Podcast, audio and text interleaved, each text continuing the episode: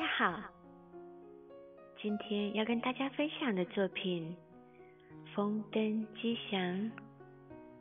五谷丰登，五谷指的是稻、小米、高粱、麦、豆，泛指粮食作物。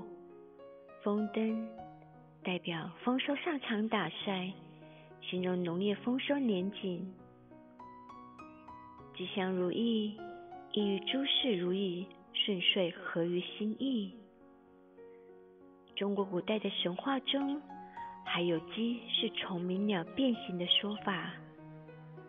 据说尧帝时，远方的友邦进贡了一种能辟邪的鸟，名为虫鸣鸟。大家都欢迎虫鸣鸟的到来，可是贡士不是年年都可以来。所以，人们就用木头制作成虫鸣鸟，放在门户或者门窗，画上虫鸣鸟，借以吓退妖魔鬼怪，使之不敢再来。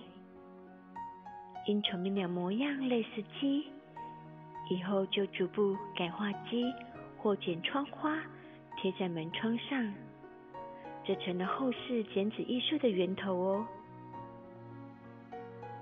中国古代特别重视鸡，称它为五禽，而且它是第一位呢，是五德之禽，并把新年首日定为鸡日。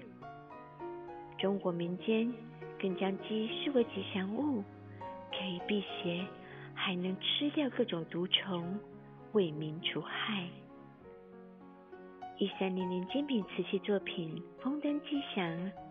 利用鸡的谐音“鸡”等于吉祥的“吉”，用五德之情，用盛满农作物的如意，表征祝福大家身心灵收获满满外，诸事都能吉祥顺遂。